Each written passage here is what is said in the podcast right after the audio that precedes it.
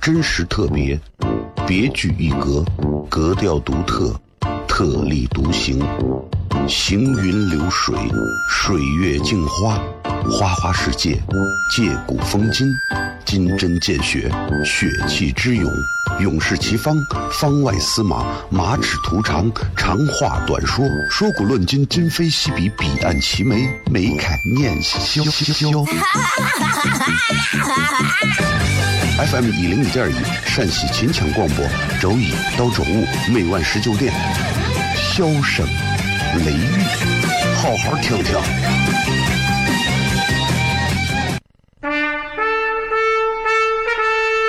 我爸爸对我说：“一个成熟的人，永远都会清楚自己想要什么，可以独立思考，从不随波逐流，为了心中所爱，敢和这世界抗争。更重要的是，不管变换多少身份和环境，永远都要做自己。”笑声雷雨，这就是我爸爸，没办法，就这么拽。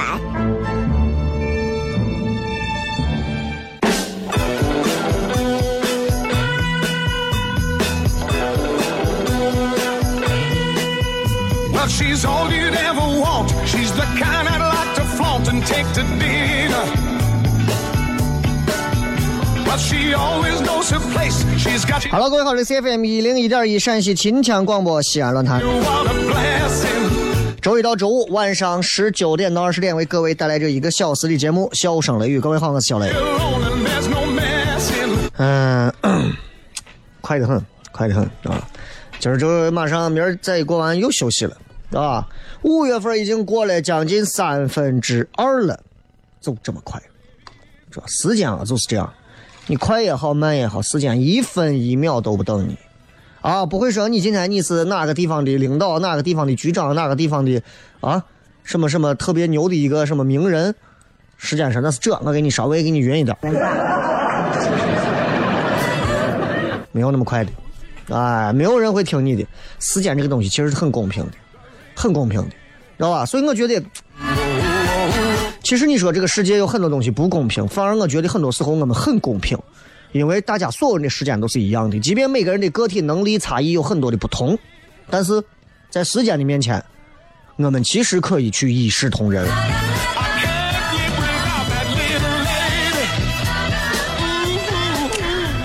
呃，做这个行业做到现在，其实有很多的感触，我接触到很多的人，形形色色的人，也能看到很多人心和人性上的东西。啊，就是你做很多的职业，你慢慢的都能看到。比方，如果你是学英语的，突然有好多年没有见的同学加你好友，你想你能有啥用吗？啊，那就肯定是找你翻一个东西。你是学设计的，多年未见好同学啥的加你好友，肯定是人家创业，你开店，你要让你设计整体的这个什么 VI 形象设计啊、logo 啊的。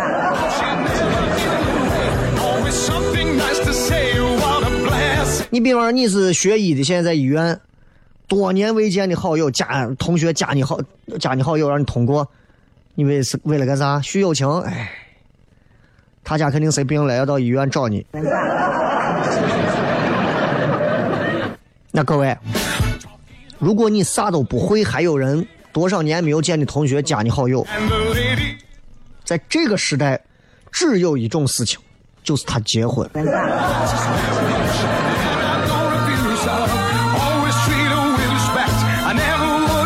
现在最近听说开了一些什么所谓的什么奢侈品商店呀，什么东西的啊，我今儿还路过过看了看，味儿大的。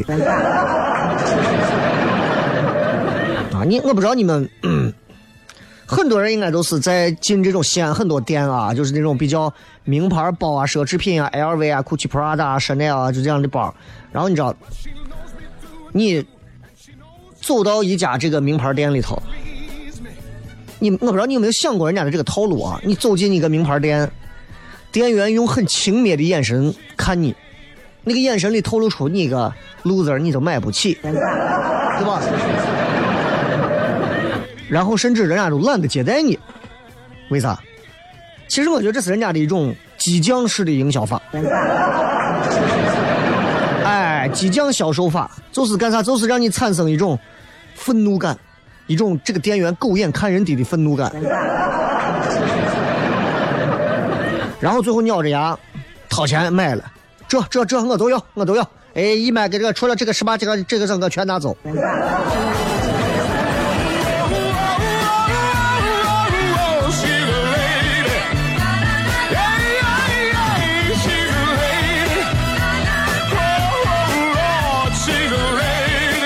每个人都希望自己能够成功，也都希望自己能够有一天飞黄腾达，走到某一个人生的高点和领域当中。但是，绝大多数人注定这一生要扮演一个普通人，甚至是很多成功人士背后的背景。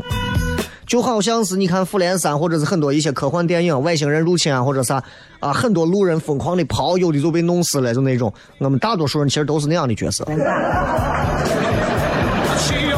今天我们的互动。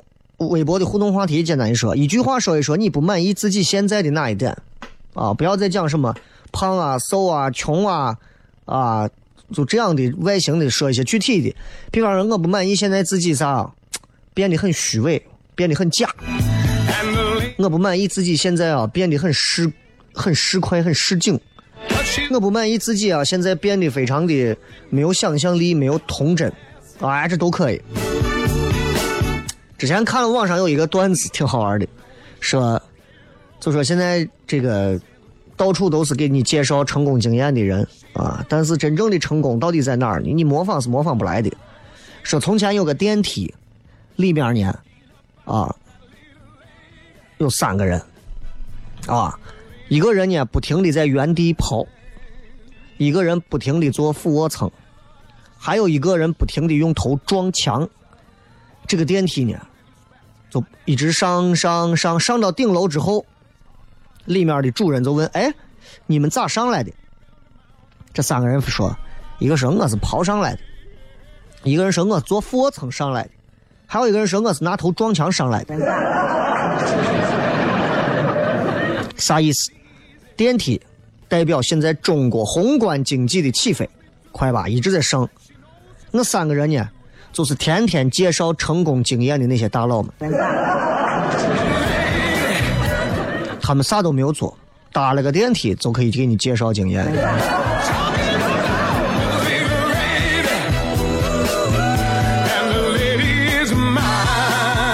啊，很多人看这个《复仇者联盟三》，看完之后说呀，这灭霸怎么怎么一个响指一弹，一半人都死了，怎么怎么样啊？你想一想，有没有觉得很奇怪？宇宙当中这么多个星球。为啥这些反派都喜欢入侵地球？所以你与其去责怪别人，你不如咱们都要反思一下自己，照照镜子，一个巴掌拍不响，是不是自己平时太骚了，引起了外星人的注意啊？今天的这个呃节目哈，还是会有很精彩的内容送给大家，也希望大家在开车路上。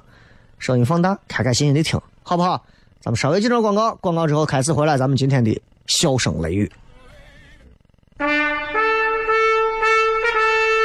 我爸爸对我说：“一个成熟的人，永远都会清楚自己想要什么，可以独立思考，从不随波逐流，为了心中所爱。”敢和这世界抗争，更重要的是，不管变换多少身份和环境，永远都要做自己。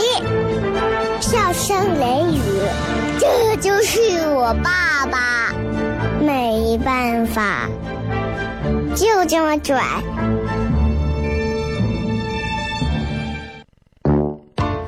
真实特别，别具一格。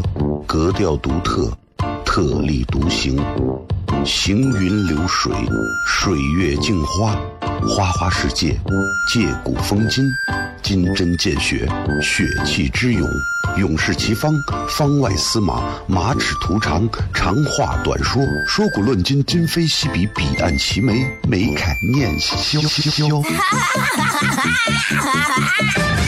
FM 一零五点一，陕西秦腔广播，周一到周五每晚十九点，笑声雷雨，好好听听。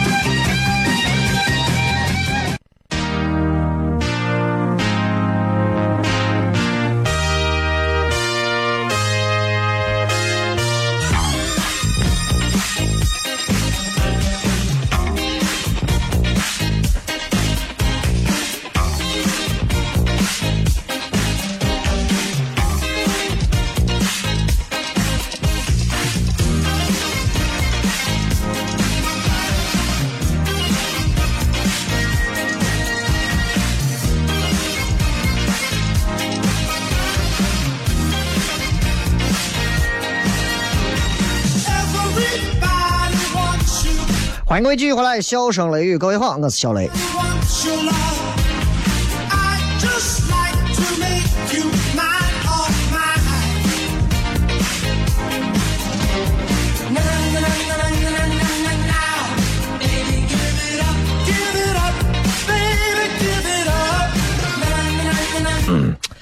呃，今天想跟大家聊一些，其实一提到这个话题，大家都会有一些所谓的小扎心的一个点。我相信每一个人，不管你挣钱多钱少，你提到这个点，心里都会揪一下。这是一种钱，什么钱呢？它叫份子钱。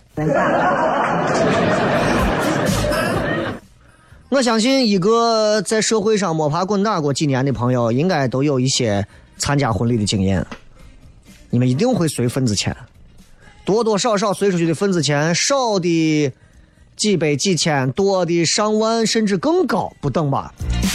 对不对？现在这个份子钱在西安，现在二百块钱的份子钱，我都是比较，真的都是很普通的，对吧？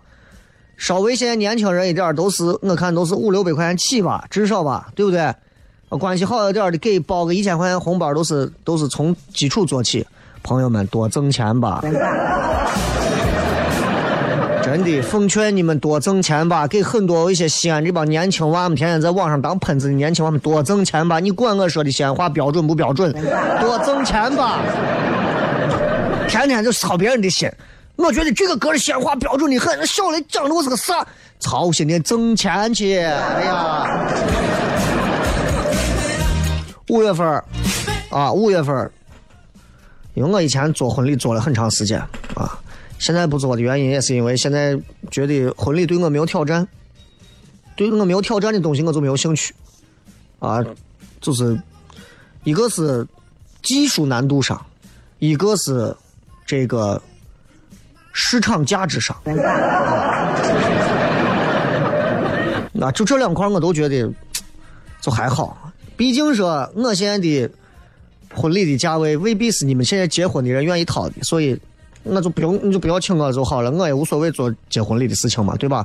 就这么膨胀啊！在西安市，如果你掏两千块钱找一个司仪，你可以在西安市至少找到不下一百个不同的司仪，啊，他们的词儿可能一样。但他们打扮的都比我看着要帅一点吧？啊，我曾经主持的婚礼的那些人们都知道，我是从来没有词儿的，我从来没有词儿的啊！你不要叫我，不要叫我彩排，我没有词儿，所以婚庆公司拿我没有办法。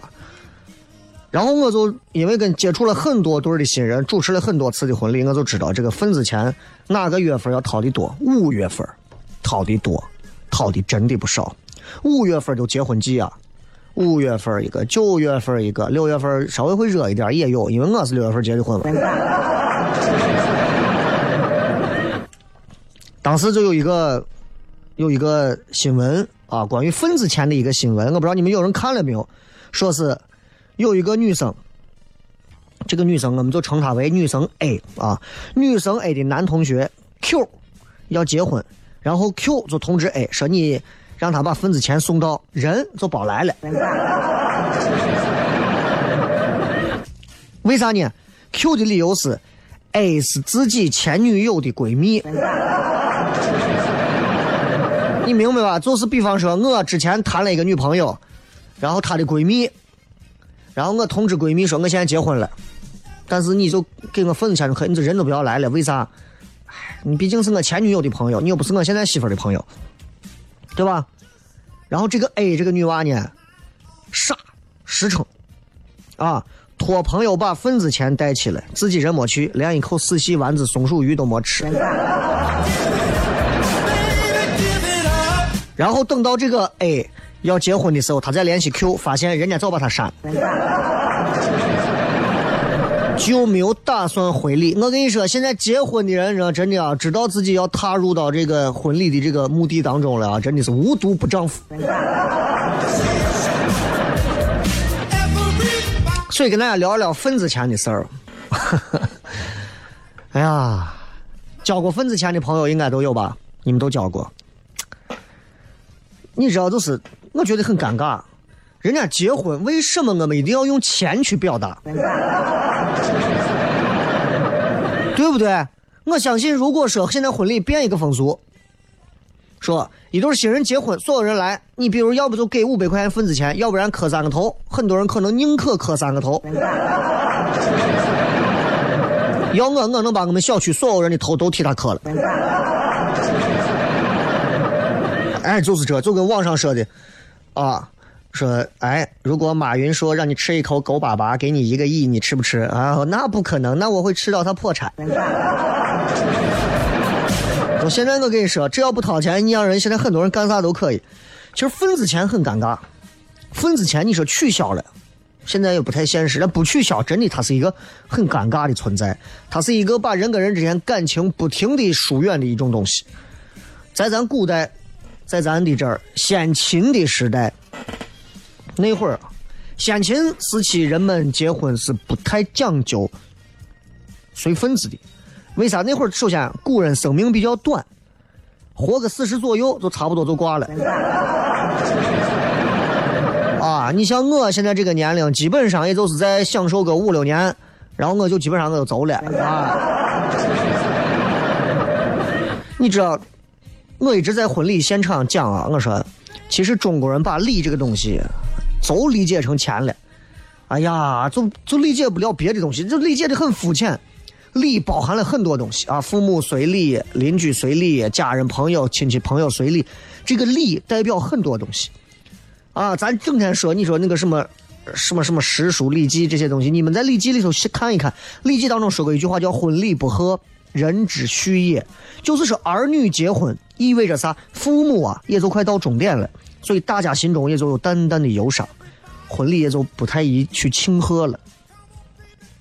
所以人家就讲说，嫁女之家，三一三夜不惜烛，呃，思乡离也；娶妇之家，三日不举乐，思次亲也。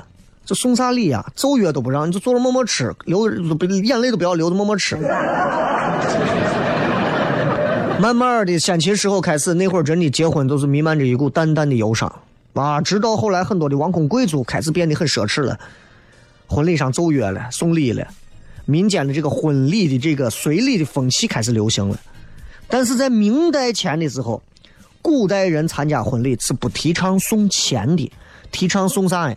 实用的东西，说实话，在咱在咱就是演渴望的。那个年代，七十年代八十年代那会儿都没有随礼的啊，都很少有随礼的啊，啊，都是哎呀，脸盆水壶、镜子啊。当时咱们之前聊的这个西汉的这个赵飞燕，环肥燕瘦的赵飞燕，可以在手手掌上跳舞的这个赵飞燕。当时他转正，转正成皇后，他妹给他送的东西有啥？史书记载啊，有啥？比方说，鸳鸯褥，鸳鸯做绣的褥子，云母七宝扇啊，有各种宝石的这种扇子，孔雀扇、琥珀枕、龟纹枕、回风席、麝香，很实用吧？而且都是床上用品。我跟你说，一直到啥时候开始才有这种东西？明代，从朱元璋这时候开始，从民间开始流行随份子钱，这是因为朱元璋他当时有一个创意，他当时大概意思啥意思啊？就说他是在这个，在他朱元璋应该在晚年的时候，他颁布了一个叫做教文榜教民榜文的一个东西，作为一个他的一个法令啊，主要是治理乡村用的。当中有一条是这么规定的，就说谁家现在没有个什么婚丧嫁娶需要花钱的时候啊，乡里乡亲就要相互的照应。团结才是力量。以后谁家有孩子结婚，同一里的其他人家就每户要出一贯，一贯大概是多少？明代那会儿一贯大概就是现在人民币二百到四百，或者到五贯的钱，每户都要出一贯或者五贯。这样的话，一里一百户加起来就是一百到五百贯。有这些钱买车买房不都好了吗？还用担心谁有家结不了婚吗？以后家家户户这么轮流支援，天下就没有单身狗，世界美美哒。啊，就这是真的是朱元璋，朱元璋，你们去搜朱元璋的这一篇这个榜文当中叫教民榜文啊，教育人民的一个榜文，教民榜文，这是现在中国公认的中国份子钱的起源。所以最早的时候你会发现份子钱是干啥的？它是一种互助基金。就有点像现在的社保或者是新型的这个农村合作医疗，所以你可以叫它为新农合份子钱。明代之后，从明代之后，份子钱，从这个榜文发布之后，份子钱渐渐的、慢慢的、缓缓的就成为中国人红事白事的标配项目，随份子。份子钱，哎呀，你们说狠不狠？真想生活在一个不随份子钱的年代，还好还好。你看我现在身边朋友不去，说实话，你来不来真无所谓，你把钱给到就行。你想想，挺难过的，挺难过的啊。咱们稍微进段广告，回来之后继续笑声雷雨。我爸爸对我说。一个成熟的人，永远都会清楚自己想要什么，可以独立思考，从不随波逐流，为了心中所爱，敢和这世界抗争。更重要的是，不管变换多少身份和环境，永远都要做自己。笑声雷雨。这就是我爸爸，没办法，就这么拽。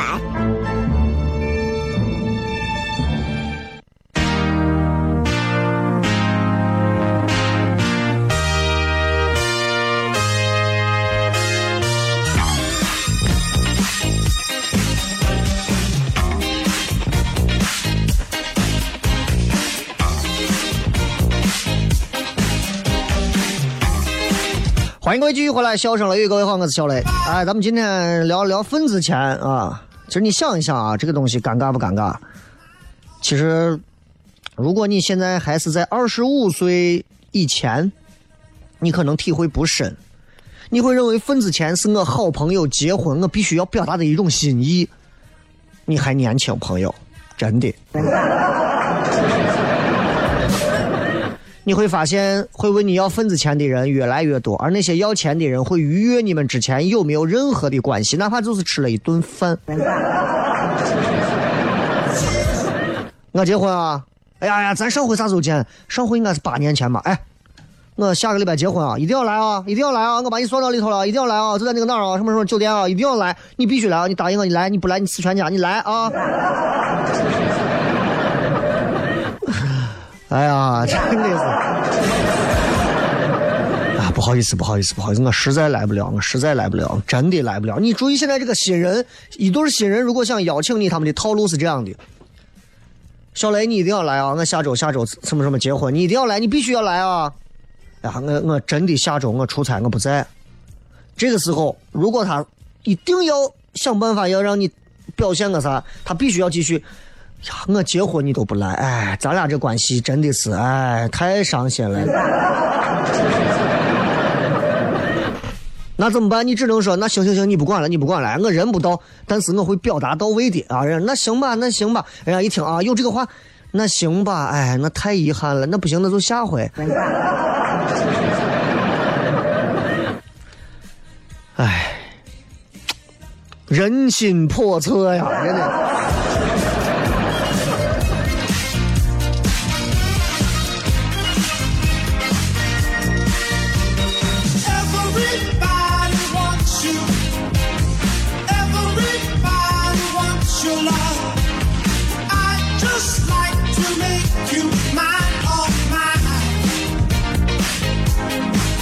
咱接着说说份子钱的事儿。从古至今，你知道这个份子钱就这么回事吗，对吧？你们有没有考虑过一个问题？你们有没有考虑过一个问题？就是，不管你是随份子钱，还是回份子钱，回啊，就你给别人回一个份子钱，别人给你的钱给过你份子钱，你现在给别人，你有没有考虑过通货膨胀？比方说，你七八年前、十年前，你给了你伙计五百块钱份子钱，他把这五百块钱份子钱，在十年前或者五年前的西安的房价可能还是四五千、三四千一平的时候，买了一套房，拿着五百块钱，十年后你也结婚，好朋友又给你回来五百块钱，你也投入到买房当中，朋友，你买得起房吗？你们有没有动过这个脑子，想过这个事情？这个东西细思极恐，非常可怕的。你比方说，今天现在是一八年，零八年的时候，你的朋友结婚，各位，零八年的时候我房价多低呀、零八年的时候，西安一万一万一平的房子屈指可数。你想现在，真的，一万块钱一平的房子屈指可数。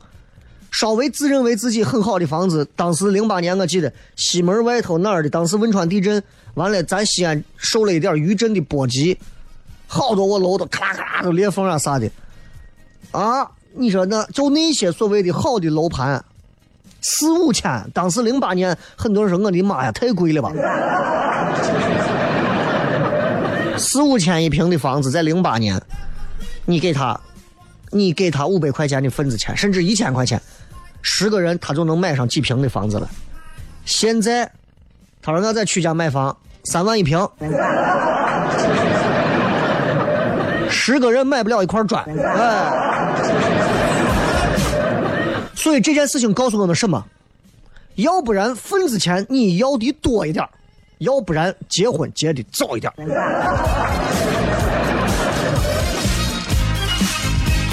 所以这样算下来，你会不会觉得有点亏？是不是有点亏？是不是违背了朱元璋老先生当时说的“互助互爱互帮”的这个原则？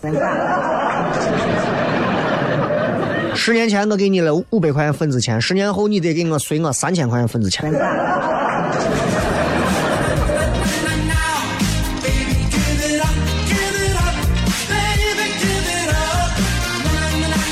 所以这个问题当时在清朝的时候，咸丰皇帝在位，咸丰年间的时候表现最突出。咸丰皇帝一上台，啊，太平天国那会儿闹得正凶，国库没钱，咋办？咸丰皇帝一想，钩子一拍，做了一个违背祖训的事情，干啥？印纸币。咸丰之前哪有哪有动不动发行纸币呀？啊，银票那不算嘛，对吧？都是铜边、铜板啊、银元啊、金金的呀、就是金元宝、银元宝的那种发行。大清宝钞，咸丰一八五三年，大清宝钞开始发行，但是清政府因为它信誉比较低，你知道，刚上市流通了几个月就贬值，贬了百分之二十、百分之三十，然后就出现了一种情况，啥情况呢？大清宝钞就成了民间的啊婚丧嫁娶的专用份子钱。你们知道过去有个东西叫国库券吧？在我很小的时候，我记得我爷他们当时拿了一把的国库券。我说：“哎这个跟人民币不一样啊。”他说：“这个也是钱。”我当时有点懵。我说：“现在怎么的？这现在这中国这现在是几个？这到底几个人在管中国？这还钱还发两套的？那会儿不懂吧？啥叫国库券？跟这是完全不知道。现在一想啊，其实有一点有点像，对吧？你比如说当时啊，A 结婚，A 结婚，B 参加婚礼，然后就给 A 送一个送一个两千文的大清宝钞份子钱一张，两千文相当于现在人民币四到八百块，啊，其实就是随给他一个一千四百文钱。但你说这个事情，你说 A 和 B 谁到底亏了？谁亏了？你想，你想，因为两千文它它还有一些这个，就是你知道，因为因为这个信誉低嘛，就贬值嘛。然后这个时候，A 收到了这个钱之后啊，两千文的这个大清宝钞，其实就是一千四百文钱嘛。然后这个时候，你知道 A 多聪明？A 把这个宝钞兑换成一千四百文钱，然后等着这个宝钞继续贬值，再拿二百文钱买回一张两千文面值的，明白了吧？等到 B 结婚的时候，再给他随个两千文的。举个例子，比方说，比方说，咱现在人民币一百块钱，对吧？一百块，呃，一百块，像发行了一个一百块钱的国库券，但是其实一百块国库券可能就值个八十块钱或者六十块钱。你结婚，别人给了你一张一百块钱的国库券，你把它兑换兑换成八十块，然后你接着等这个国库券接着降价降价贬值贬值贬到最后国库券二十块钱就能买了，你买了一张，又给他随了一个一百。只能说一句话：古人从古至今啊，人啊，该哈透了，那是哈透了。哎呀但是我跟你讲，当时可能 A 也没有在意，他就把这个大清宝钞放到抽屉里就忘了。过了八年，一八六一年，贬值太严重，大清宣布废除，这成这成废纸了。这个时候 B 要结婚，A 傻了，说拿着这个废纸不行吧，就只能随铜钱分子了，他又赔了。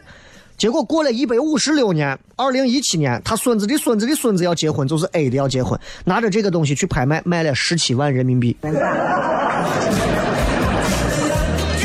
份子钱这个东西，各位好好想想吧。接着广告回来之后再骗。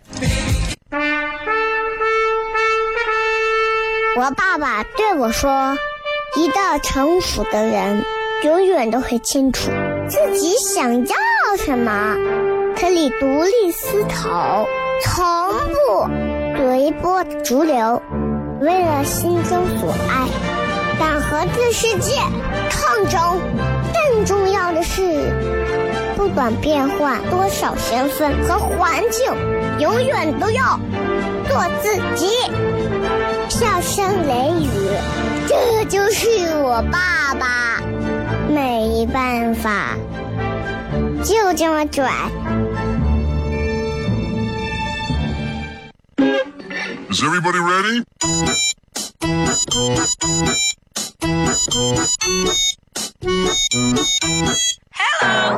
Honey, you look so sunny. Without your feeling, I fade away. Honey, so sweet and sunny. My heart is aching. I beg you stay. 接着回来，最后时间我们来跟各位朋友互动一下。Oh, oh, Oh, I love you so. 看一看各位发来的一些好玩留言啊，一句话说一说你不满意自己现在的哪一点？现在这个大爱说不满意自己邋遢，拖延症极其严重。雷哥，你说咋样才能改变？邋遢跟拖延症这两个东西其实能合到一起，就是你想很快的改变你的邋遢，但是你一直拖啊，从你两岁、一岁你就意识到你邋遢，一直到现在啊，你就想改变，改变了二十年了，还是觉得自己邋遢。那么我觉得你可能你的打精神到肉体都喜欢这种风格，那么你就接受这种邋遢。为啥？因为邋邋遢也是一种，有很多人叫邋遢啊，邋遢也是一种很好的一种风格嘛，对吧？而且还有机会能成网红，小邋遢，真呀真邋遢。音乐梦说最不满意就自己在懒惰，年底要准备考研了啊，但自己现在还是在晃悠啊。我清楚我自己在干啥，就是懒，从小惯的毛病就懒把人害了，缺乏刺激点。很多年轻娃都这样，都缺乏刺激点。我其实有时候也比较懒，因为在没有，你知道在西安这个地方，做脱口秀的就我们一家，礼拜四晚上的开放麦，现在全西安就我们一家，没有第二家。你现在告诉我，现在西安还开了好几个开放麦，啊，每一个开放麦的人都比唐蒜多，每个演员都比糖蒜铺子做的好。我真的，我每天都不睡觉，我一定要想办法干死这几个人。没有啊，在就在西安做单口喜剧这种形式，做这种表演的，没有人，没有人跟你争，没有人跟你抢。你说开面馆，全西安都有几千几万个面馆跟你争，你开这没有人跟你抢，没有人跟你争，所以我也会懒，但我会找到一些刺激的点啊，眼睛一定不能放到就是让自己安逸啊，真的很麻烦。不行，你问下那个得拖延症的他是怎么得的。九爷说活得太累了，不知道自己要啥，可以活的不用那么累，啊，就我跟你说的，当你遇到活得很累的时候，记住哥说的一句话：人就一辈子，你就一辈子，就活一辈子，这一辈子你还想为谁负责任吗？你还想为谁浪费时间吗？我们在年轻的时候都为一些渣男渣女流过眼泪，伤过心，花过精力和时间。失去了我们的肉体和青春。但是那种状态不会很久，因为当青春消消逝之后，我们都会成熟，都会成长，再也不会干那样的事情，因为我们知道我们要干啥。我觉得最害怕的就是一个年轻娃，啥都想做，啥都想要，但最后啥都做不好。我觉得就是，你看你喜欢做啥，你适合做啥，你能做啥，这是三个事儿。拿我来讲，我喜欢做啥？我说实话，我现在最喜欢做的还是在线下做演出，脱口秀相关的东西。我喜欢做啥？我能做啥？我会做啥？我能做电台，我能做电视。陕西广播电视台主持人们能干的我都能干，就看领领导领导让不让，你知道吧？啊，要都市快报我也能播，就领导不让嘛。会干啥？广播，广播从导播到编导到编辑到后期音乐剪辑到做主持人到外采，我全干过。电视，电视我没有都干，我就干主持人，别的那些我没有兴趣。所以我清楚我要干啥，我没有必要为了为了为了为了要把所有东西都做一遍来证明我有多厉害。我觉得这我的时间成本上我花不着这个时间。如果我把这些时间都拿去专注的做一个我更擅长、更能出彩的地方，我可能现在早成大师。所以我讲这些话并不是讲给我听，我是开玩笑讲。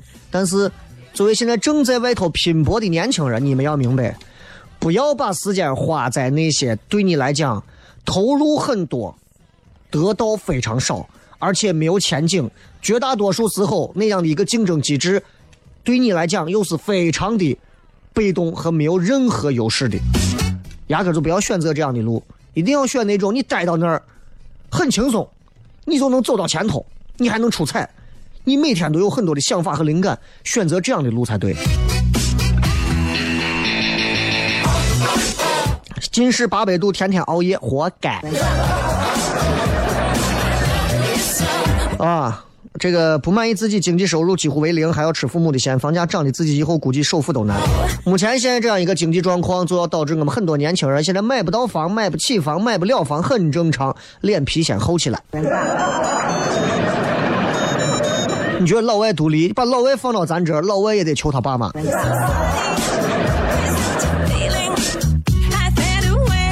亲友说思想跨越了年龄，哎，我是长相跨越了年龄。丁西瓜说：“我反应慢，不能第一时间听懂领导的话里话，听不懂领导的话里话，啊，就我觉得就真诚一点吧，你也不要问领导，听不懂你就说实话，你就听不懂就听不懂吧，对吧？”小生说：“目前还胖，最主要的是这个毅力培养不出来，感觉缺点啥。要不要大家一块组织一下，组织一个减脂、脱脂、减肥班儿？”赵小丢说：“优柔寡断，这个优柔寡断真的是没有一个渣男把你好好的狠狠的伤一回。好吧，今儿这节目就这样吧。今天晚上有开放麦，如果愿意去看的朋友，可以到糖蒜铺子去看。